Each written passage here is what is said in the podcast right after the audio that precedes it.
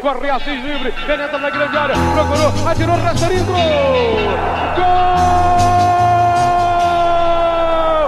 Fluminense! Bom dia, boa tarde, boa noite, torcedor tricolor. Eu me chamo Hugo Carvalho, está começando o 41 episódio do podcast É Proibido Remar. Antes de começar, aquele recadinho de se sempre segue a gente nas redes sociais no barra ou arroba É Proibido Remar. Vamos agora à apresentação dos meus camaradas de bancada, formação caseira nessa noite, começando por ele, Hugo Otati, o nosso advogado. Boa noite, Xará. Boa noite, Hugo. Bom dia, boa tarde. Boa noite aos nossos ouvintes. Salve, salve meus camaradas de bancada aí também. Formação caseira, tava até com saudade já. E o bom é que a gente se programou maneiro para esse episódio de hoje. Então, nosso ouvinte pode esperar aí um vasto conteúdo, que a gente vai falar muitas coisas planejadas. Vamos que vamos. Também aqui com a gente, Eduardo Bulhões, a voz da experiência. Boa noite, Edu. Boa noite, amigos. Boa noite, ouvintes. Uma gravação aí caseira. Também estava com saudade de compartilhar esses momentos com vocês. E vamos aí para o 41 episódio um episódio pautado aí pela falta de pauta. a ai, ai, a controvérsia, mas tudo bem. Fechando a nossa escalação, o nosso integrante mais estudioso do futebol, Jonathan Machado. Boa noite, meu camarada.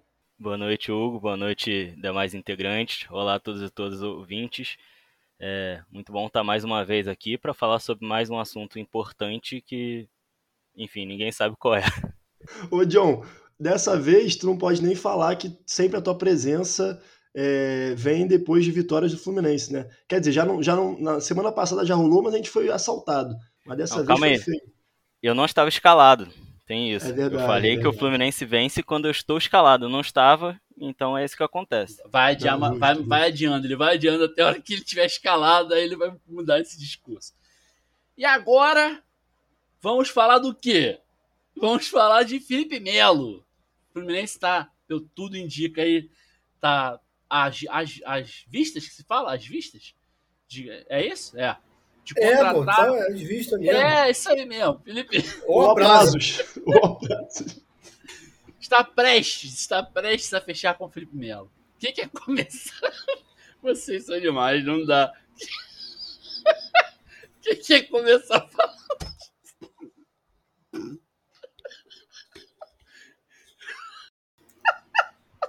Gente, o que, que tá acontecendo? Não dá, cara, não dá. Edu vai começar. Edu já, já levantou a mãozinha ali, Edu. Eu levantei? Não, levantei não, mas eu falo aí, não tem problema não. Eu, é o assunto da semana, né? Felipe Melo. Então, é um assunto muito controverso, né? É um jogador multicampeão, né? Eu acho que a carreira dele fala por si, eu acho que ninguém contesta isso. Com uma idade já um pouco mais avançada, mas tem um, um preparo físico bom, uma condição física boa, jogou a semifinal da Libertadores. Ele disse hoje que aos, aos 38 anos fez uma, as duas últimas temporadas, jogou mais jogos que quando ele era muito mais novo. Mas tem outros fatores também. Né? O fator financeiro, por exemplo, eu nem entro muito em questão, porque o pessoal chuta vários números aí todos os dias. Um jogador com o nome dele, com a carreira dele, realmente não é barato nesse mundo maluco que é o futebol brasileiro, quando se fala em salários.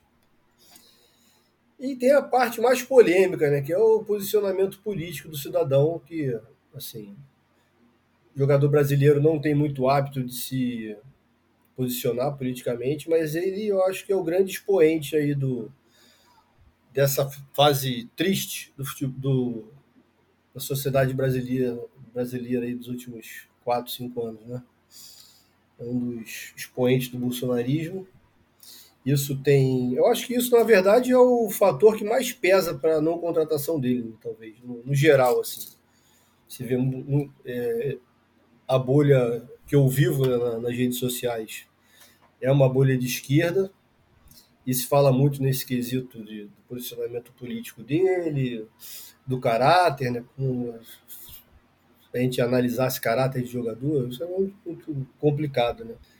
Mas é isso, foi bom. Se vier a, contra, a contratação agora no final da temporada, é bom, porque vai dar tempo de ficar puto para a gente que é mais contra. Durante as férias a gente vai se acostumando com a ideia. Em janeiro vou maturar esse cidadão aí vestindo a camisa do Fluminense. Espero que, obviamente, se vier, que tenha muito sucesso, que seja campeão da Libertadores, carioca, brasileiro, enfim, enfim de, de tudo que ele disputar. Mas eu ainda preferia que ele não viesse. Não sei como é que vai ficar o elenco para o ano que vem, mas com o elenco que a gente tem hoje, é, não é uma posição que a gente esteja carente, a gente tem boas peças ali para o meio campo, para a volância, né? Então é isso. É, passar a bola aí para a gente ir trocando ideia. Jonathan. Acho que o Edu falou tudo, né? É, o problema é que a gente sabe que, que é um jogador que vai receber um pouco, um pouco acima, né? É, também não acredito em valores que dizem por aí, né? Mas certamente é um jogador um pouco mais caro, vem de uma equipe que está com muita grana, né? Então certamente vai ser um pouco mais caro para uma posição que a gente tem hoje, talvez nosso melhor jogador, que é o André. E a gente vem reclamando que o André vem jogando fora de posição e vai ser contratado um cara para a posição dele, né? Então eu acho que essa é a pior questão, né? É, a gente não pode imaginar de cara que o Felipe Melo vem para brigar por posição ou para ficar revezando posição como ele fazia no Palmeiras porque lá ele a princípio era titular e depois surgiram outros jogadores que começaram a disputar posição com ele e talvez esse seja um dos motivos dele estar saindo também, né? Então não vou acreditar que ele vem para cá com a promessa de ser um cara que vai revezar com o André. Né? Provavelmente ele vem para ser titular. O planejamento que o Fluminense apresentou para ele provavelmente é de titular. E aí o, o, futuro técnico vai segurar essa bomba aí de como é, manejar um jogador experiente junto com uma promessa de, de Xerém. E aí tem outro lado também, que o Adriano Mota ressaltou bem no Twitter outro dia, que é a questão de dar profundidade ao elenco. Que talvez um pouco do que Danilo e do que o, o Patrick seja hoje no, sejam hoje no Palmeiras, passe também por ter um cara da posição mais experiente ali que eles aprenderam juntos. Isso aí é uma coisa. é, é real, sabe? Só que tem que pesar as duas coisas. Eu acho que pesando as duas coisas fica, fica um pouquinho ruim para essa contratação. Eu, particularmente, não gosto. A, a parte do futebol em si, eu não, eu não tenho dúvida de que, de que ele joga bola, de que fisicamente ainda está inteiro. É, mas eu, eu acho que pesando todas essas coisas, você ofuscar um pouco o André, você trazer, gastar dinheiro de, de um salário mais alto para uma posição que você não precisa, eu acho que pesando tudo isso, a contratação é ruim mas não que eu acho que o futebol dele seja ruim. Espero que tenha, tenha sido claro, né? Mas é, é mais ou menos o que o Edu falou também, né? Boa, boa. Xará. É, eu tô. Contemplei aí a fala dos camaradas. Eu acho que o Edu resumiu bem, porque eu acho que são duas questões que estão em discussão, né? É, dois pontos principais, que é tanto a questão se vale a pena financeiramente falando, e como o Jonathan analisou aí, em relação à posição do nosso elenco, né? De não ser uma posição que a gente tem um déficit, pelo contrário. André é esse, citado pelo Jonathan, que inclusive tem tudo para ser a revelação do campeonato, né? Tá aí na disputa, inclusive. Então é um grande jogador que a gente tem no elenco. Não acho que seja uma posição que a gente precisaria, considerando todas as nossas dificuldades financeiras, investir aí esforços e um valor considerável, visto que, pelas notícias, o Felipe Melo viria para receber o maior salário do Fluminense hoje, inclusive mais, mais um salário maior até que o Fred. Então tem esse, ponto em discussão e tem o ponto político mesmo que o Edu também bem levantou, que eu acho sinceramente que é um ponto importante. Acho que as pessoas às vezes é, não gostam, querem fugir desse debate, dizendo que ah, o que é importante é, é o cara, é o futebol do cara. Eu até concordo que eu acho que o principal realmente é o futebol. E como o Jonathan falou, é um cara que para mim ainda está num nível bom e é um cara que é inegável que é um cara vitorioso, né? Um cara que bicampeão da Libertadores, ganhou Brasileiro, a Copa do Brasil. Então, assim, é um cara que tem um histórico de, de ser campeão mesmo. É, mas eu acho que o fator político é importante. É, não ser aqui ingênuo de achar que né, não existam outros jogadores, pelo contrário, acho que a maioria dos jogadores deve concordar com o posicionamento político do Felipe Melo mas existe uma diferença quando o jogador não expõe tanto isso. E o Felipe Melo hoje né, é um jogador que expõe publicamente seu posicionamento político e é um posicionamento político que aqui entre nós é um consenso de a gente não concordar, e que a gente também tem que ter um pouco de noção de que esse posicionamento político é perigoso, né, para a realidade mesmo, né? Tem, tem consequências concretas na realidade de muita gente. E eu vejo, por exemplo, pessoas negras, né, LGBTs, e que e são tricolores e que se sentem incomodados com esse tipo de contratação de um cara que é símbolo hoje no futebol desse pensamento, que representa um retrocesso. Então, acho que a gente não pode fugir desse debate, eu acho que tem que ter um pouco mais de sensibilidade das pessoas também de escutarem essas pessoas que ficaram incomodadas porque elas têm muito a dizer também. Mas hoje eu concordo aí com, com o Edu e com o Jonathan também. É, avalio que a, que a contratação não seria uma boa contratação para o momento. Não acho que o Fluminense tem que priorizar outras, outras posições que são mais deficitárias. Vou levantar uma bola aqui. Eu queria saber de vocês. Vocês acham que ele pode, de alguma forma, o ambiente do Fluminense hoje, acho que, é, não sei se alguém discorda, mas acho que não, é um ótimo ambiente. Vocês acham que o Felipe Melo pode desagregar de alguma forma? Queria saber a opinião de vocês sobre isso. Edu, começa aí. É, a princípio eu acho que não, né? Porque assim, o grupo está fechado, acho que as principais lideranças devem ter sido consultadas, o mestre também. Então Quem é acho o que a mestre? princípio não. Fala o quem é o mestre, me- mestre Angione, né? E a princípio eu acho que não. Acho que devem ser profissionais acima de tudo e manter essas diferenças como a gente faz, né? Assim, no nosso dia a dia, quando é necessário, manter a convivência com a civilidade é, aceitável. É, eu acho que às vezes a gente mistura um pouco a- a- o jogador ter personalidade forte com a questão dele talvez ter problema de elenco, né?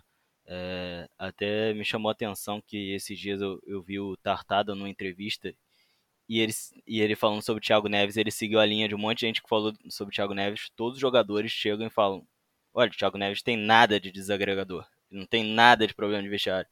E a gente tem essa, essa, essa tendência a achar que os caras que têm personalidade têm esse problema de vestiário, e às vezes não, às vezes é até o contrário. O cara só vai somar uma liderança ali com. E inclusive o Mário diz que o Fred fez lobby pelo Felipe Melo. Então a, a grande liderança do elenco também está do lado dele. Então eu acho pouco provável. Claro que se, se der merda se, no elenco, o dia que tiver numa crise ferrada, o cara que tem mais responsabilidade pode ser que, que, ele, que ele seja um dos focos. Mas aí, se a gente quiser só jo- jogador sem responsabilidade no time, na hora que precisar também, que o bicho estiver pegando, a gente precisar de, precisar de responsabilidade, liderança em campo, também não tem, né? Então, eu não acredito muito nisso, não.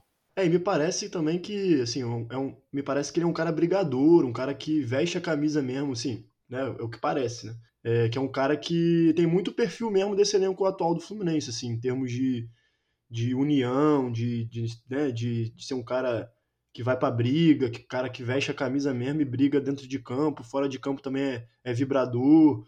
É, eu acho que também não, não acredito muito nessa, nessa possibilidade de, de rachar elenco por conta da vida dele, não. Pelo contrário, acho que é um cara que tem parece ter muito a agregar, assim, em termos de, de bastidores. Boa. Vamos mudar um pouquinho o foco agora. Eu queria perguntar, assim, para vocês falarem da- das nossas chances. Quem quer dar uma pesquisada aí, dar uma gulgada aí, das nossas chances de ir direto para a fase de grupos e as chances também, porque tem, tô vendo muita gente falando da nossa chance de ir direto, mas a gente tem que primeiro se classificar até para pré mesmo, né? Porque a Fluminense não tá garantido hoje, né? Passa pro nosso PVC, pô. É. Jonathan Machado. Você que é o estudioso do futebol desse podcast, que o resto a gente não estuda nada. A gente só dá a fala orelhada. Você que é o estudioso do futebol, manda bala aí. Vocês querem percentual? Vocês querem segundo Tristão Garcia, segundo Universidade, sei lá, de... Não, cara, sinceramente eu não. A, a única coisa que eu sei é que a gente vai pra última rodada pensando no G6. A única coisa que tem que acontecer além da gente vencer é o, o, o Inter vencer o Bragantino, né? E a gente tá numa. O, o resultado de momento de Inter Atlético Goianiense, o ouvinte já vai saber o resultado, né? Mas nesse momento, 78 minutos de jogo, o Atlético Goianiense vai vencendo o Inter. Por esse placar, inclusive, a vitória do Inter nem nos preocupa na, na última rodada. Porque Que poderia, merda. a, a gente poderia estar numa situação, se o Inter vence hoje, a gente poderia no- estar numa situação na última rodada de estar vencendo a Chapecoense, o Inter está vencendo, e a gente está entrando no, no G4, e a gente tomar um gol, a gente sair do G8. P- Poderia existir essa situação na última rodada, né? Então, é, realmente vai ser, vai ser uma briga a gente tá brigando para sair da zona da Libertadores, os outros times não estão deixando, né? Porque a gente deixou passar muitas oportunidades. É, até brinco com o pessoal, né, mando nos grupos aqui que eu tirei print quando o Fluminense entrou no G4. Eu mando nos grupos assim, vendo print histórico do Fluminense no G4. Porque durou aí alguns minutos, né? Mas me preocupa não classificar para a fase de grupos porque está se desenhando aí um, uma, uma pré-libertadores com alguns clubes perigosos. Barcelona de Guayaquil já está na sem Maracanã. Barcelona de Guayaquil já está na, na pré-libertadores. Pode ser que tenha Boca. Tem, tem a Olímpia que não jogou muita coisa nessa Libertadores, mas se não me engano eliminou o Inter na última Libertadores. É, tem, tem, outros times de o Atlético Nacional talvez vá para Libertadores também, então tem para pré-Libertadores. Então pode ser que a gente não caia numa pré-libertadores muito fácil e a gente sabe que para em termos de planejamento, não só na nossa questão como torcedor, mas em termos de planejamento orçamentário para o clube, clube, é terrível a pré-libertadores. Né? Pode ser que em fevereiro acabe nossa competição sul-americana ali e cota de TV não vai ter e montar aquele time para disputar a Libertadores não vai ter e, e hoje eu como torcedor percebendo que, que o Campeonato Brasileiro é uma questão muito mais de elenco e vendo onde a gente chegou na Libertadores esse ano, eu acho que as Copas são, são, são, são as possibilidades da gente ter, sei lá, beliscar uma alegria ali, quem sabe, né? Ainda mais com a final em jogo único, quem sabe a gente consegue chegar e conquistar alguma coisa, né? Então essa vamos torcer para que dê tudo certo, que a gente vença a Chapecoense, porque a gente tem duas coisas para bater aí, né? Nosso histórico contra time de baixo, que é horrível, e nosso histórico contra a Chapecoense, que também é horrível.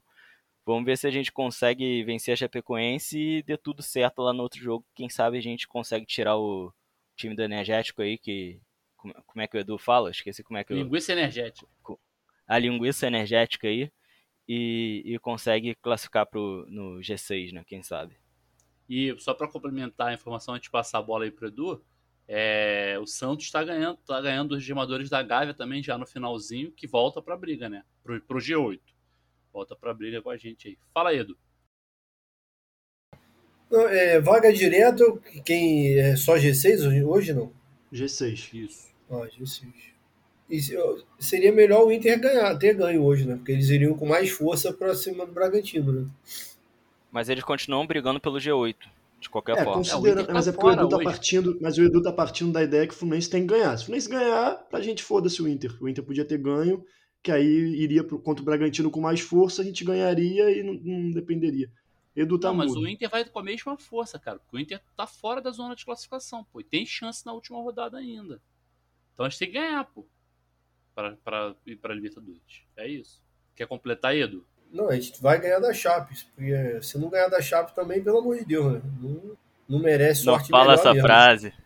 Não, mas assim, se não ganhar da Chape, não merece imagina, sorte melhor. Imagina a galera. Não merece. Imagina nossos haters ouvindo ele falar isso. Daqui a pouco a galera comenta lá no YouTube. Aí, ó, vocês zicaram, não sei o quê. Fala isso não. Não, tem que ganhar. Casa cheia, pó de arroz, dia de festa, despedida do, do time do Maracanã, é dia de noite de festa, pô. É aquela. Achei que, achei que você fosse mandar a despedida do Luca. Não, acho que o Luca vai renovar. Vai não, pô, vai não. Ô, tem proposta já, tem proposta já. Deixa ele Dizer sair, que- caralho. Sim, pô. O Barcelona e o Deixa ele ser feliz. PSG, eu acho. Completa Não, aí, Xará. Quer é. completar alguma coisa? Emirados Árabes. Sério, pô. Saiu a notícia aí, espero que seja verdade. É, Não, cara, eu quero. Acho que é isso. O Fluminense tem que ganhar. É, o time que quer ir pra Libertadores, perder da Chapecoense, que tem uma vitória no campeonato e 15 pontos, caralho, né? Realmente é pra ir pra pré-Libertadores mesmo ou nem ir pra Libertadores. Ganhar do Lanterna no campeonato, meu irmão. Com a casa lotada, deve ter mais 40 mil tricolores. É fazer o dever de casa. É, pode ser um gol cagado, foda-se. O importante são os três pontos nessa rodada. E torcer aí pra Bragantino e Inter se fuderem. Pro Bragantino, sobretudo, se fuder. Acho que ele pode até empatar, né? Com, com o Inter, não tem problema. Acho que se empatar, a gente leva, não leva? A gente tem vitória a mais, tô vendo aqui. Eles vão ficar Sim, com, sim. Vai, vai empatar 54, mas a gente tem vitória a mais. Então, pode não, ser vai empate empatar também em com o Inter. vitórias, né? Vai ficar... Ah, não, a gente já tem. Não, já vai tem, empatar- Já tem, já tem. Vai razão. empatar em pontos. É, E aí- No Beira Rio o jogo? Não sei, a gente pode consultar agora. É, não, é na casa do, do Bragantino. Mas não tem torcida, não tem peso nenhum, então acho plenamente possível o Inter conseguir uma, retirar uns pontinhos do Bragantino aí. Eu acho que tem tudo o Fluminense conseguir vaga direta. E eu concordo com o Jonathan. Acho que, estrategicamente pensando até a temporada que vem, é fundamental essa vaga direta para a fase de grupos. Porque a pré-Libertadores é sofrência e diminui muito o tempo de preparação. São, é, hoje em dia, acho que antigamente eu não, eu não sei, não tenho esse histórico, talvez o, o Jonathan tenha, mas é, me parece é, que hoje a, a disputa de pré-Libertadores tem ficado cada vez mais difícil, né? Vários clubes grandes com tradição em Libertadores que têm ficado na pré-Libertadores. Então, é, eu acho que o Fluminense tem que, tem que ir focado para ganhar o jogo e seja o que Assis quiser lá, lá Bragantino Inter. E um dois, dois dados aqui que eu queria trazer. É, um, a Chapecoense tem 16 pontos, uma vitória, 13 empates e 23 derrotas. Então, assim, realmente não dá para deixar escapar essa vaga. Agora, tem o seguinte: é, eu tava vendo aqui, tem que ganhar, porque a, a chance, assim, não, de e, não ganhando. E, fe, e, e tomou, Xará, e, e, tomou 63 gols, meu irmão. 63 gols no campeonato. Saldo de menos 36. Então não dá. É... Porque assim, a nossa a, resumindo, o Fluminense tem que ganhar para tentar ir para para classificação direta na fase de grupos, mas se não ganhar, cara, a chance de ficar fora da Libertadores é muito grande. Porque tem uma porrada de time ali, ó, com 50 pontos. Tem América, Atlético Goianiense, Ceará, tem Santos com 49 e Inter com 48. Que eu acho que o Inter ainda pode passar a gente, né?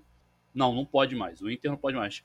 Mas América, Atlético, Ceará e Santos são quatro para passar, pra dois passarem a gente já fica fora. Então assim, é, é ganhar para garantir a pré ou a garantir a vaga na Libertadores. E é óbvio que se fosse direto seria melhor, mas aí não depende da gente mais. Né? Agora a gente não vai ter vida fácil, né, contra contra a Chape, além do histórico que o Jonathan falou, que a gente tem que superar esse histórico ruim contra os times de baixo e, e contra a própria Chapecoense é, a gente tem vários desfalques para esse jogo, né? Eu não, minha memória não vai me permitir lembrar de todos. Mas o Fluminense está sem. O Manuel foi expulso, né? O Fluminense está sem o Fred. O Wellington. Sem... Grande desfalque. É. Iago. Iago. Temos vários desfalques Caralho, aí. Sem o Wellington e Iago? Caralho.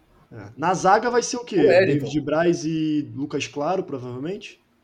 É, o David Braz volta. Vamos escalar aí, pô, vamos escalar. É, manda a bala, manda aí, Jonathan. Você que você é o nosso estudioso, cara, nosso PVC. Manda a bala aí. Então, eu acho que. Eu não sei se o Marlon já volta, né? Tomara que volte, porque não gosto muito do Marlon, não, mas o, o Barcelos ele conseguiu ficar pior depois que foi barrado, né? As partidas que ele entrou depois foram, foram piores. Eu acho que o, tem uma cara de que o Marcão vai mudar o esquema, vai jogar com dois volantes só. Só que por outro lado volta o Calegari e a experiência do Calegari como volante foi boa. Então eu, eu tô, tô meio assim se ele vai escalar André Martinelli, se ele vai escalar André Martinelli e Calegari, que seria a minha opção. E infelizmente o Caporista vai jogar todas as partidas até o final da vida dele, é o que parece, né? Mas na falta do, do Biel, que de todas as opções para mim era melhor dali, mas está com problemas físicos novamente deve, para mim jogaria o Arias, mas eu sei que vai jogar o Caio Paulista, na direita o Luiz Henrique e, e na frente o Bobadilha substituto natural, né? O John Kennedy não sei se está com problemas físicos, mas o Bobadilha pelo menos vem jogando, vem entrando muito bem, né? É, a minha dúvida é se ele vai escalar mesmo esses três volantes ou se ele vai de repente botar o Casares como titular. O problema do Casares como titular é que para mim já, já teria que marcar uma substituição aos 15 minutos de jogo, porque o Casares só joga 15 minutos, né?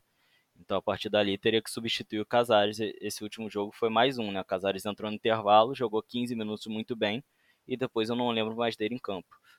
Não, mas, mas aí você está escala... considerando 15 minutos no segundo tempo. Se for no primeiro, são 10. É.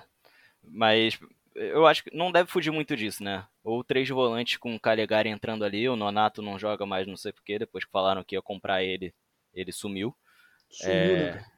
É, o Calegari deve ser opção, realmente vinha jogando muito bem. Ou vai entrar ali no meio o Casares. Ou de repente ele vai inventar um Luca aí em algum canto, alguma coisa assim, mas eu, eu acho que deve ser por aí. Xará gostou, Xará gostou. Edu fez não com a cabeça. Então, iria com quem no meio, Jonathan? Então, é, Martinelli, Calegari. Eu iria com André Martinelli Calegari. De volante, jogaria com Arias na esquerda. Era cheirinho purinho. É. Deixa eu só explicar minha piadinha, Mas que eu acho que não sei se a galera entendeu pescou não. O Jonathan fez uma cara, não sei se ele pescou. 15 minutos que eu falei do segundo tempo, porque a galera já tá cansada. No início, que tá todo mundo descansado, ele vai durar 10. Não explica piada ruim, não, que é A, pior. pi- a piada, quando tem que explicar, a piada é ruim, filho. Piorou só. Mas beleza, obrigado aí, valeu mesmo. Obrigadão. A- apesar, apesar de que contra, foi contra o esporte que ele jogou aquela partidaça e tal, distribuiu lançamentos, foi contra um time muito fraco, ele arrumou muito espaço e conseguiu jogar, né? Quem sabe, contra a Chape, vai que ele consegue fazer o nome dele e garantir mais um tempinho aí de, de contrato, que o Fluminense não queira mandar ele de volta, embora sei lá pra onde que ele veio. É, eu iria, eu iria, eu iria de Casares, cara, no meio, eu acho. Acho que eu iria de André. André. Dá pra jogar André, Calegari, Martinelli e Casares, né? Tá. Foi Mas essa opção que você do falou. ataque. É, mas é isso. É, só que aí tem uma questão. O Casares, ele não joga pelos lados. E aí você estaria abrindo Ninguém mão de joga, um né? ponta. Não, o Arias ele joga pela ponta esquerda. Ele, ele puxa muito pro meio, mas ele joga realmente pela ponta esquerda. Não, mas mas- aí que ele escalou não tem áreas. É, mas calma aí, Ah, tirar, não. um, tirar um ponto aí e, e esse ponto é Caio Paulista, acho que a gente tá no lucro hoje. Sim, só que a gente não vai ficar com ninguém pela esquerda. É- Essa, essa que é Deixa a eu questão só cortar falando, vocês. O entendeu? Edu tá se divertindo pra caramba, dando petelecos no copo. A edição vai amar isso, né? Do Edu. nada, saiu a fungada, É, entrou o a Peteleco. marcação. Edu, faz a escalação. Eles, eles falaram aí, mas não fizeram a escalação jogador por jogador. Manda a sua tradicional pra gente matar a saudade dos pré-jogos. Alô, Esse podcast é o melhor que tem. Vai, cara, manda escalação aí, cara. A escalação certa, Edu. A verdade. Marcos Felipe, o melhor goleiro, goleiro aí depois de Paulo Vitor. É, Há controvérsias. Paulo Vitor há controvérsias. Samuel Xavier, Caralho, o Edu, Edu lançou no mesmo episódio Mestre Angione e um elogio ao Marcos Felipe. Quinta-feira, as pessoas só não podem saber onde o Edu tá. E eu tô- já tô com medo Não, de ficar do lado dele. A galera, a galera não gostar do Marcos Felipe é uma parada muito estranha, assim, porque não faz sentido nenhum. O cara de- agarra deixa- pra caralho, né? Assim. Deixa eu fazer assim, uma é um- pergunta. Fala aí. Ô, ô, Edu, o Wellington jogou bem nas últimas duas partidas? Cara, Na não penúltima complica ele jogou, não, né? cara. Ontem foi um pouco ele não. Esse é o objetivo. Ontem ele foi um pouco abaixo, mas na penúltima ele jogou bem. Contra o Inter ele foi bem. Contra o Inter não, contra o Atlético, né? E a partida que ele jogou aqui no Rio também, ele jogou bem. Assim, mas pode ir embora já, assim, no final da temporada.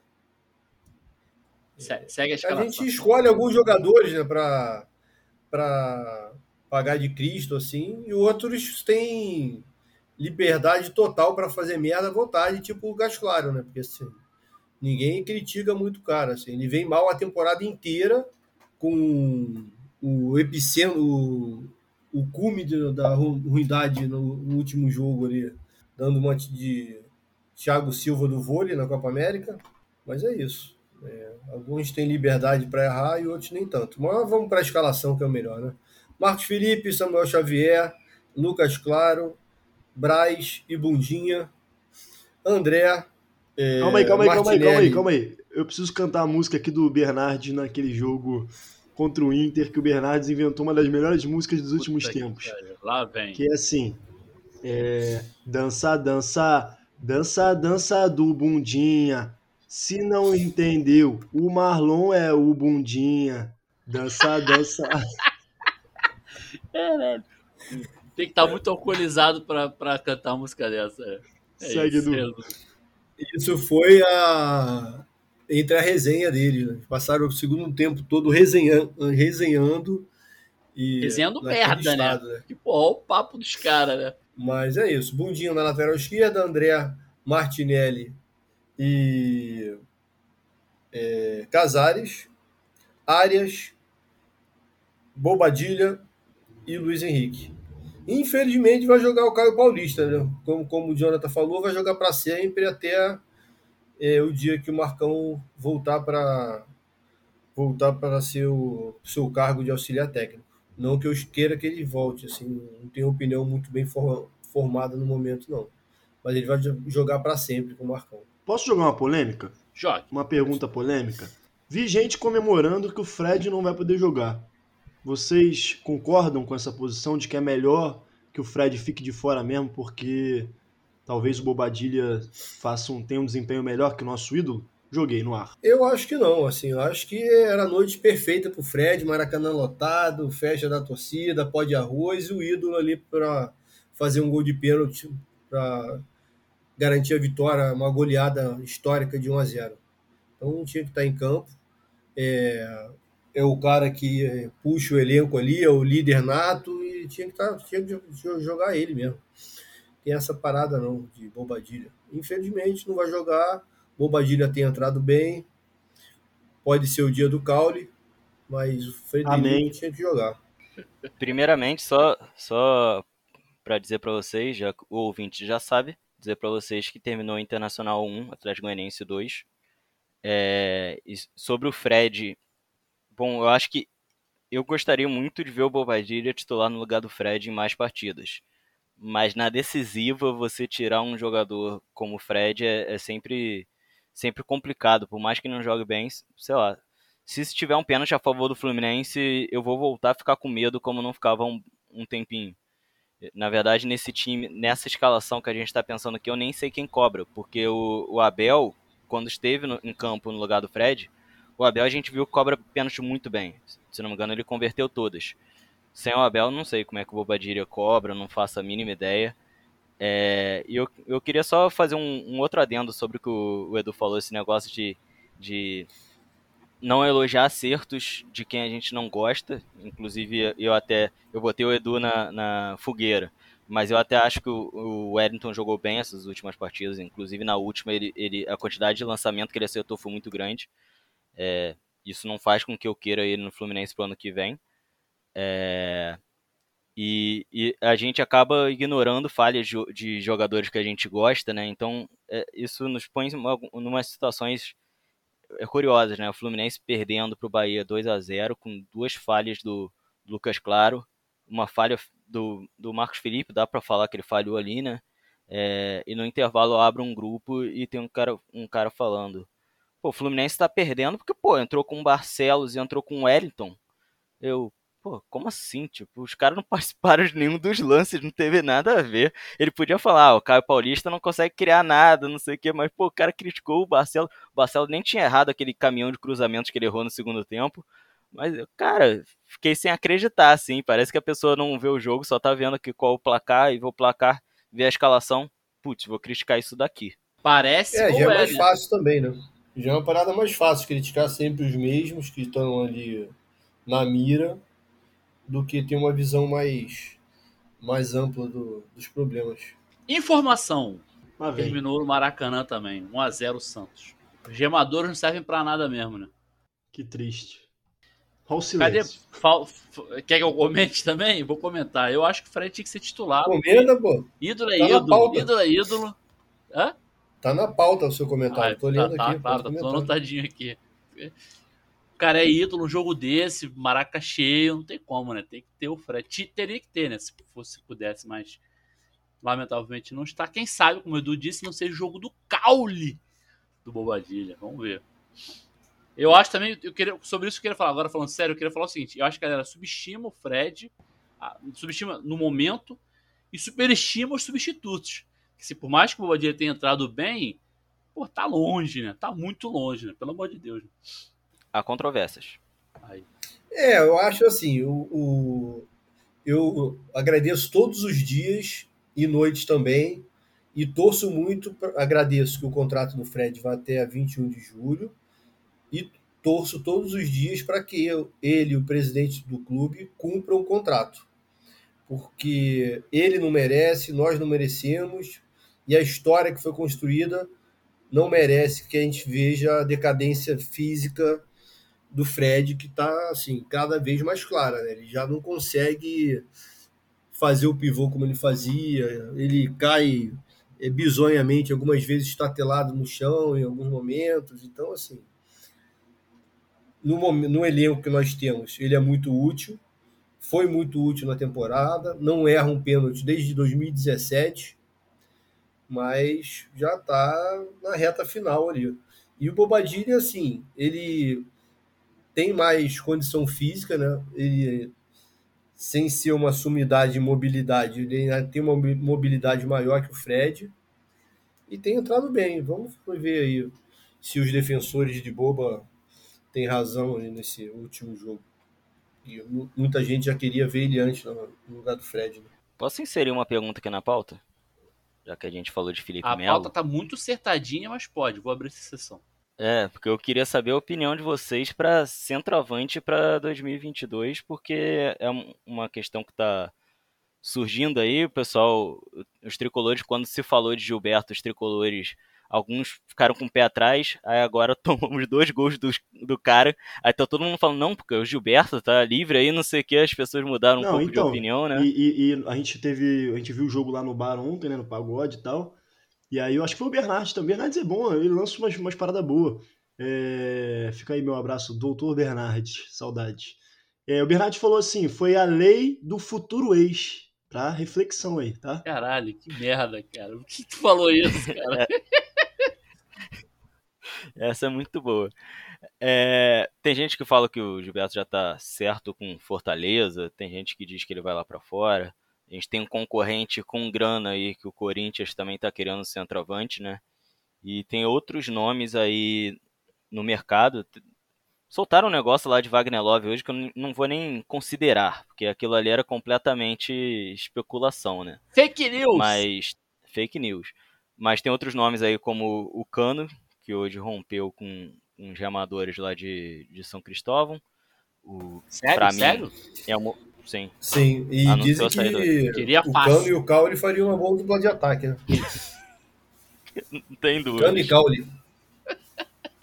Aí me quebra, eu não consigo nem continuar o que eu ia falar. Mas é, o Cano seria um belo reforço, cara. Só não pode deixar bater pênalti. Isso aí. Eu, eu vi outro dia, metade dos pênaltis que ele bateu pelo Vasco, ele perdeu. Metade. Isso aí é, é incrível. E outro nome que tá aí no mercado, que eu gostaria muito, que já passou por Xerém, mas eu sei que tá valorizado, provavelmente vai para fora, é o Rafael Navarro. Fez uma grande Série B. Eu acho um, um bom nome ali, porque a gente até o meio do ano tem o Fred, então se a gente trouxer um cara para ser titular, a gente sabe que dificilmente vai ser até o meio do ano. A gente ainda tem o John Kennedy, então é, é, é, para mim essa é uma contratação muito difícil de ser feita, pensando no que a gente quer. Porque se a gente quer o, o John Kennedy voando pro ano que vem, pô, a gente vai querer um cara que o John Kennedy não tenha mínima chance de jogar. Mas por outro lado, a gente sabe que jovem oscila, a gente precisa de um centroavante. Por outro lado, a gente vai ter três centroavantes de... importantes no início do ano, porque ainda tem Fred. Então é muito complicado. Eu acho que o Navarro seria um jogador que encaixaria aí. Teve quem falasse é, na época antes das, das partidas decisivas do Atlético Paranaense, falaram em Kaiser, mas o cara se, se valorizou muito, com, mostrou que é decisivo, né? Foi importante ali na, na reta final. E Lares tem jogadores sobrando, né? Então talvez ele fosse emprestado. Tem o Babi que tá machucado, agora vai voltar, que a gente não conseguiu acertar. E outro nome que eu coloco por, por minha conta aí na, na, na lista seria um atacante que o pessoal vai falar que eu tô pensando pequeno, mas eu, eu gosto de. Eu acho interessante achar alguns jogadores assim em times menores, jovens, que às vezes eles dão certo, como deu- deram certo os 30 jogadores que a gente trouxe do Criciúma. Vai meter um Aleph Manga. Quer ver, Xará? Ó, ó, ó, ó. Não, não vou não, vou não. Caralho, Tira- já ia tirando puto aqui já. uns 30 jogadores novos que a gente trouxe do Criciúma, né? Como Marlon, Nino, é, Dodi e Matheus Ferraz, esse garoto também, né? Mas um nome que eu gostei nas poucas partidas que eu vi foi o, o Perotti da Chapecoense.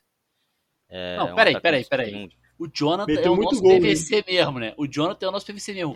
Eu não sei nem quem é Perote, cara. Caralho, que loucura. Vai, vai, segue. Tô gostando. Segue, segue a aula aí. Inclusive, ele fez gol na gente. É, Eu achei. Eu, eu acho um bom centroavante, sim, pra pra uma aposta, né? Parece que o Fluminense não tá pensando muito no centroavante da base. O Samuel vai ser emprestado no Carioca. O, o João Neto teve uma lesão séria no, no joelho nesse final de ano. né? Samuel, Nova Então Iguaçu. são alguns né? nomes Nova Iguaçu, acho. isso, já anunciou hoje que vai pro Nova Iguaçu. Então, sei lá, eu, eu posso ser louco, esse cara pode ser ruim, né? Mas, tipo, é, quando tu tem um jogador novo jogando num time pequeno, é sempre um pouquinho de, de aposta, né? Vamos, vamos torcer para o nosso scout acertar e que não traga nomes em duplicidade de novo, porque eu gostei do Bobadilha, o Abel teve seus momentos, mas os dois eh, eu acho que era completamente necessário. E eu queria a opinião dos, dos companheiros, pode começar aí o, o Edu, que está ansioso para falar. Eu queria a opinião dos companheiros, o que, que acham para centroavante para ano que vem. O Edu já tá rindo, né? Não, porque é tanto nome que eu já até esqueci, né? Mas na ordem aí eu acho que Gilberto, obviamente. A gente viveu, viveu algumas coisas na torcida do Fluminense que são inexplicáveis. Quando surgiu o nome do Gilberto há, há duas semanas atrás, foi muito grande a rejeição. Eu falei, cara, o que, que essas pessoas esperam que o Fluminense vai contratar para 2020, 2022? né?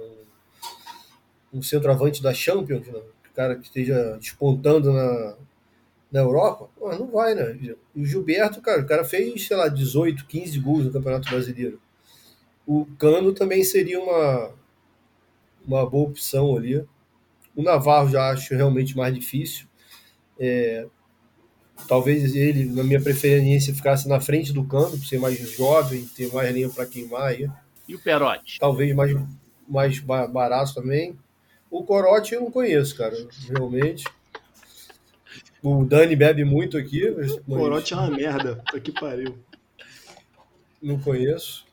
Mas é isso, assim, como o Jonathan falou, Bobadilha e, e Abel e Fred não faz muito sentido, né? Então, assim, tem que haver um equilíbrio maior no, no elenco para o ano que vem.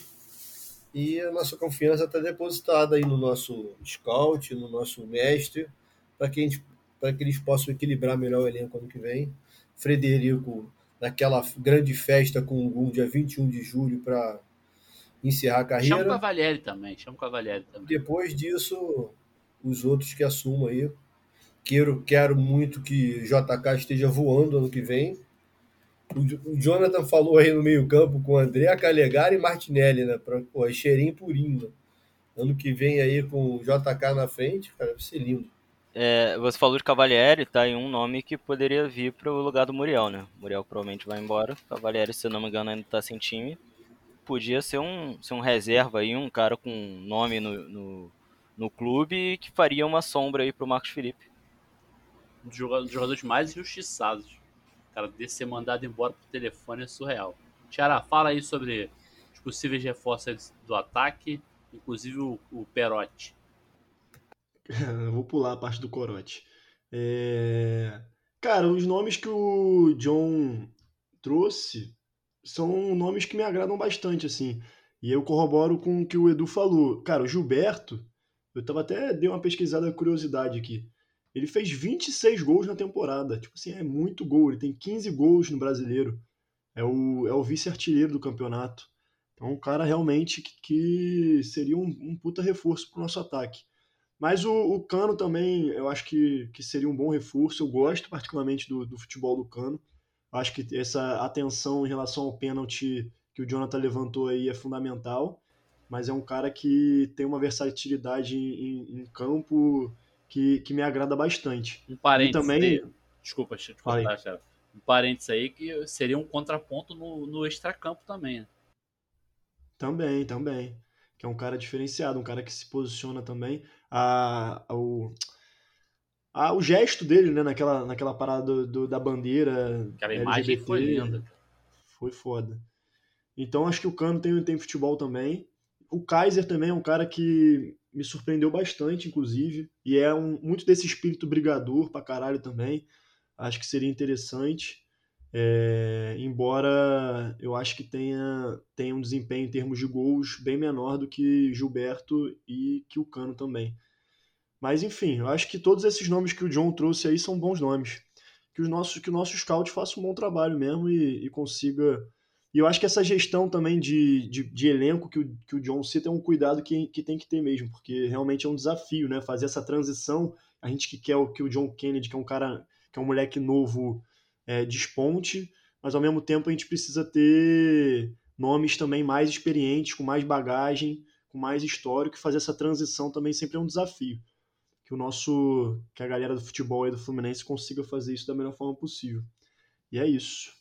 E é, o vem que tem é os moleques de Xerém. Edu, não tem jeito, filho. Ano que vem é Xerém e algumas peças pontuais para o nosso elenco. Eu ia fazer, lançar mais uma, uma rodadinha de perguntas aí.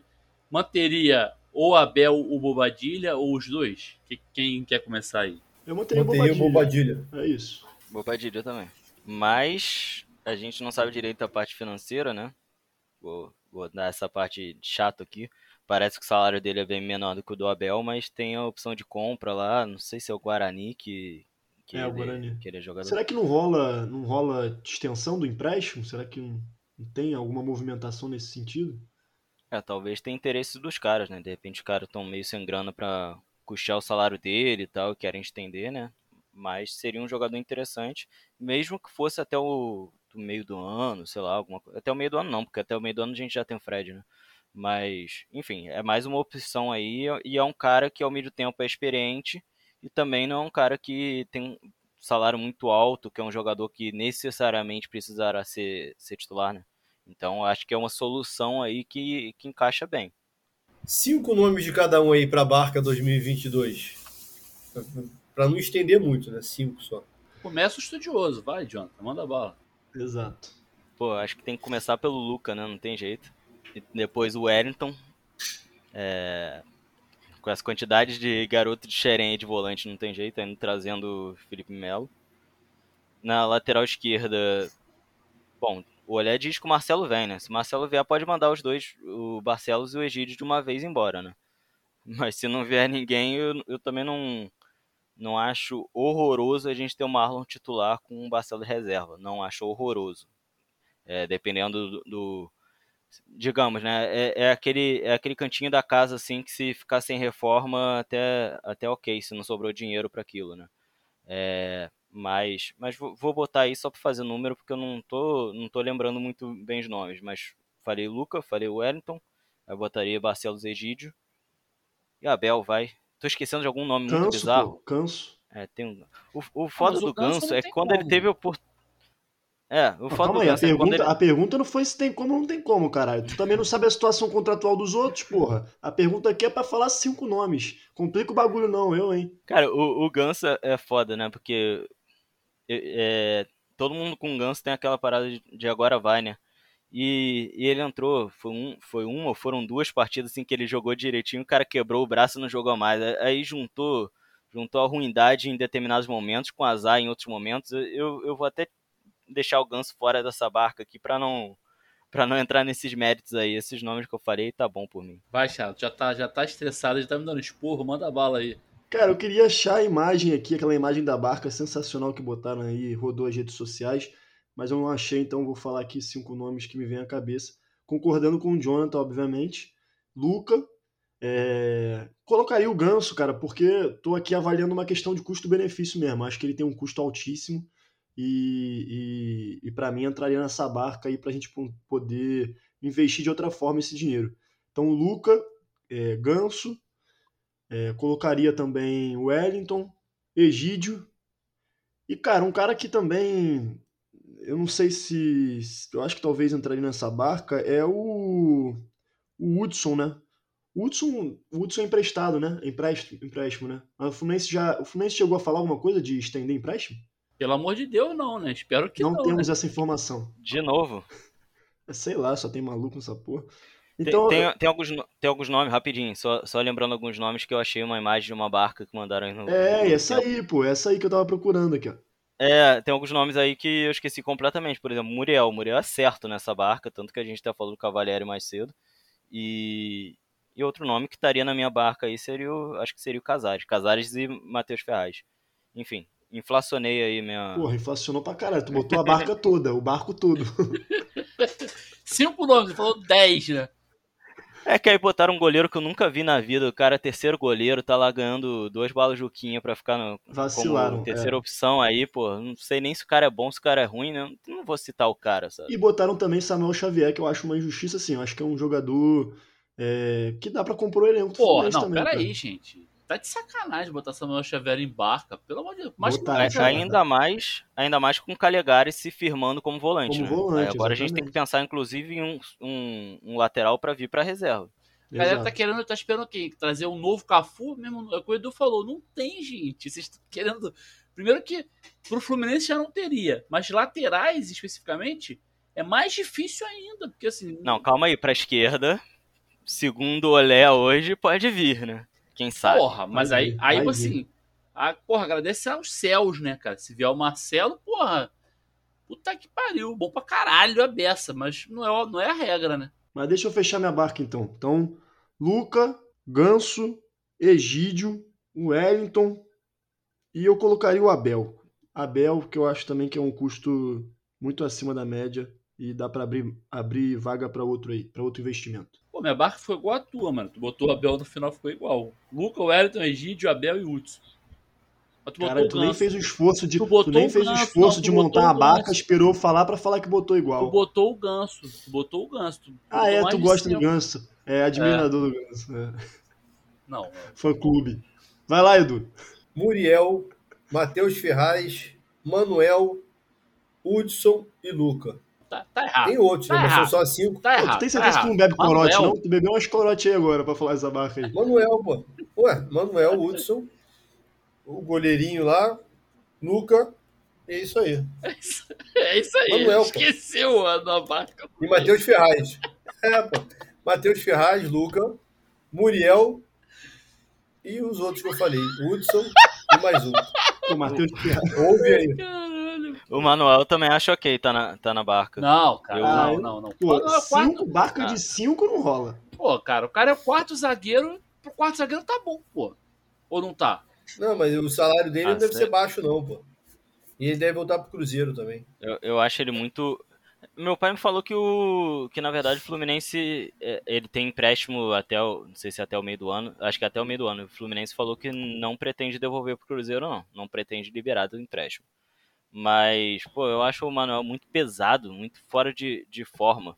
Pô, todo jogo, o intervalo parece que já tá no final do jogo, o cara tá morto. Mas o, o Claro problema, também.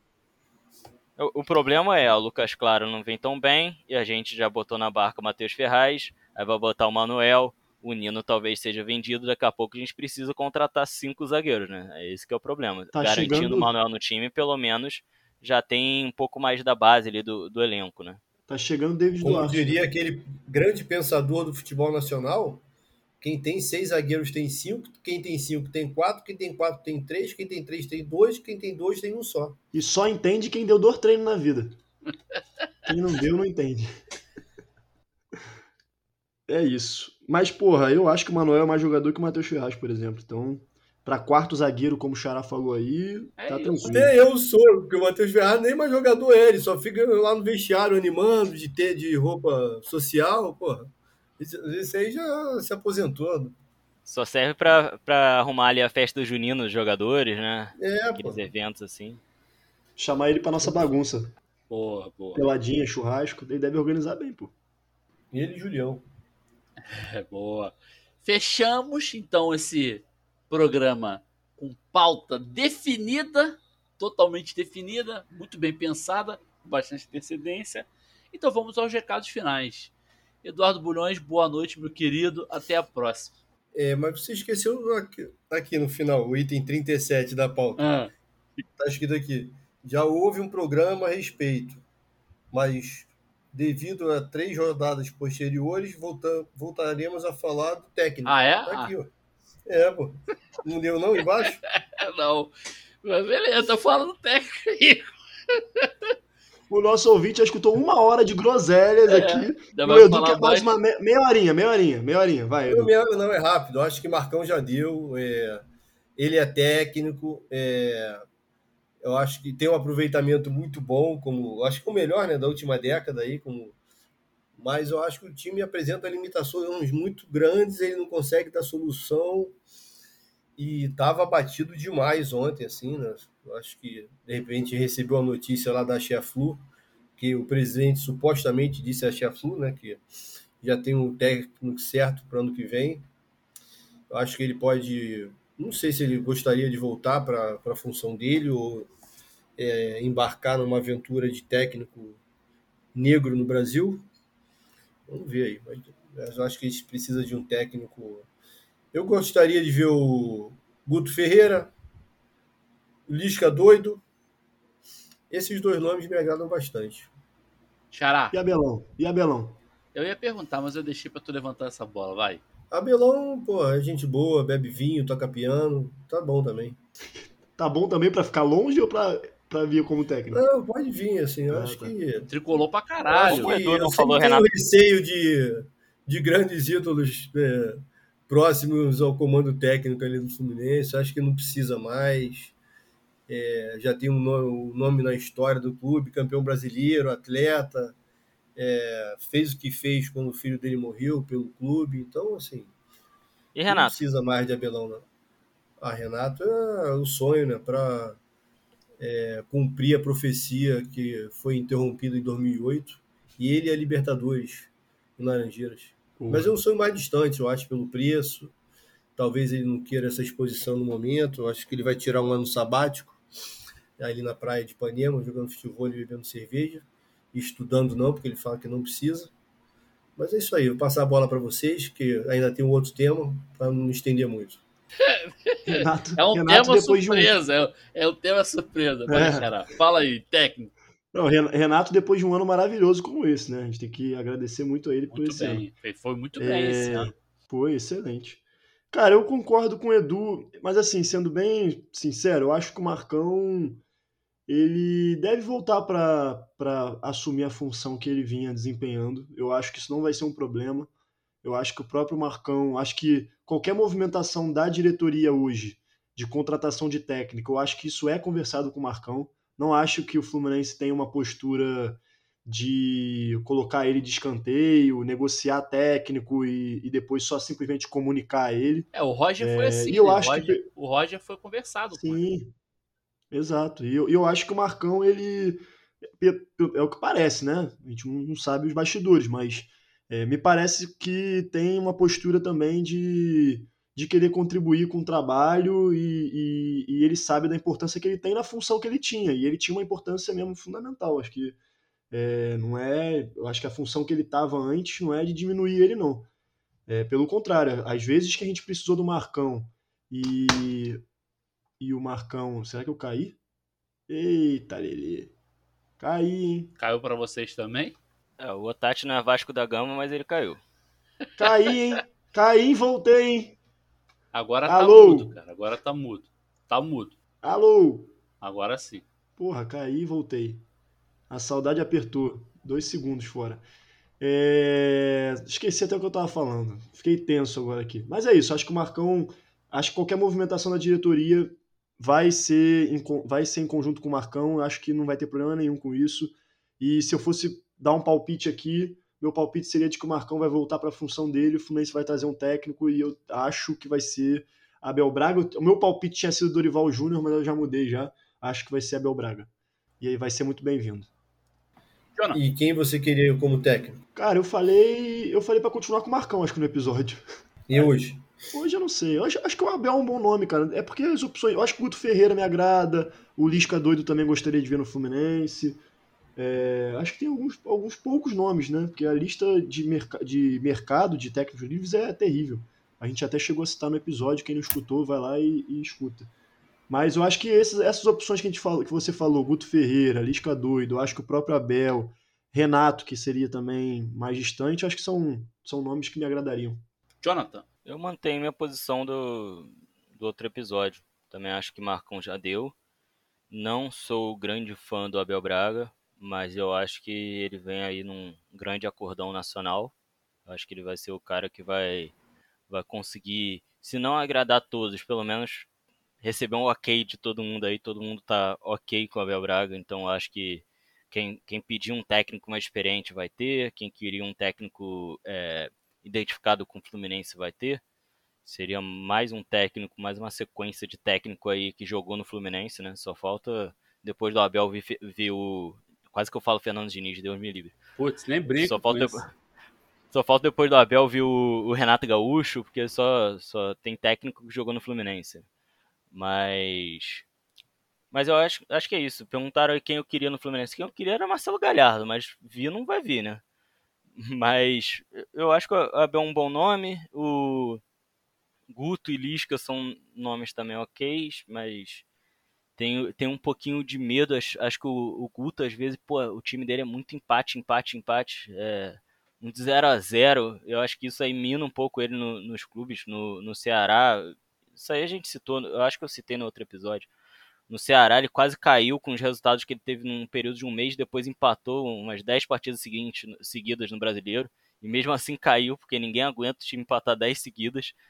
Às vezes é melhor perder no meio que a galera, a galera pelo menos travasa ali, empate, empate, empate, é, é um saco, né? E, e o Lisca também ouvi ele falando umas coisas nos últimos dias que me, me incomodou um pouco, ele falando de como ele saiu do Vasco, como ele saiu do América, que ele falou, ah, a gente percebe, eu percebi que o time estagnou de uma forma precisava de uma renovação, pedi para sair. Isso aí me incomodou um pouquinho, sabe? Um técnico que, que num momento assim, tá meio complicado, ele acha que a melhor coisa é ele ir embora e, e o, a diretoria procurar outro nome, né? E o Marcão, se quiser voltar para a função dele, volte. Só não gostaria que o Ailton continuasse nas funções dele, porque no, no Sub-23 não fez um bom trabalho e eu acho que o Ailton acaba ocupando um espaço aí do. Poderia um treinador da base.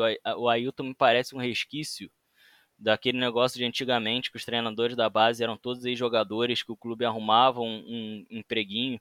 O Marcão já provou que não é isso, o Marcão já teve outros trabalhos, mas o, o Ailton ainda falta provar muita coisa e a gente está formando técnicos desde lá de baixo e, e, é importante eles terem oportunidade.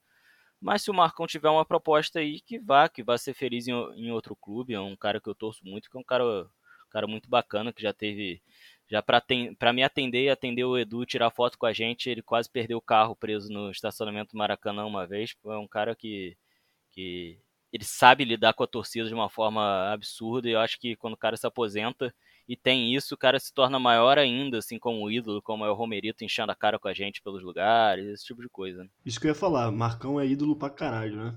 Demais. Com certeza. E vou dar meus pitacos também. Eu manteria o Marcão, cara. Apesar de os problemas, eu acho que os números dele são muito bons. E acho que vai dar uma renovada na equipe aí, vai ter, tudo indica, vão ter alguns reforços, então já dá essa reoxigenada eu manteria ele. Mas eu sei que isso é improvável, até mesmo porque talvez ele não queira, tem esse, o Marcão tem esse perfil, né? Quando o Roger veio, isso foi falado ele mesmo, chegou a falar disso, que ele preferiu voltar para a função que ele exercia, então tem esse, tem esse ponto também, não sei se hoje também é isso, aí eu realmente não sei. Mas se pudesse, eu, eu preferia manter o Marcão. Mas se não mantiver o Marcão, Abelão, né, cara? Abelão, pô, Abelão é Abelão, né? Foi lindo. Pô, eu já falei aqui, eu já mandei no áudio lá no programa, não estava no programa, então eu mandei o áudio falei, para mim não teria saído desde 2011, estaria no Fluminense até hoje, mas tudo bem. Dez aninhos aí de Abelão.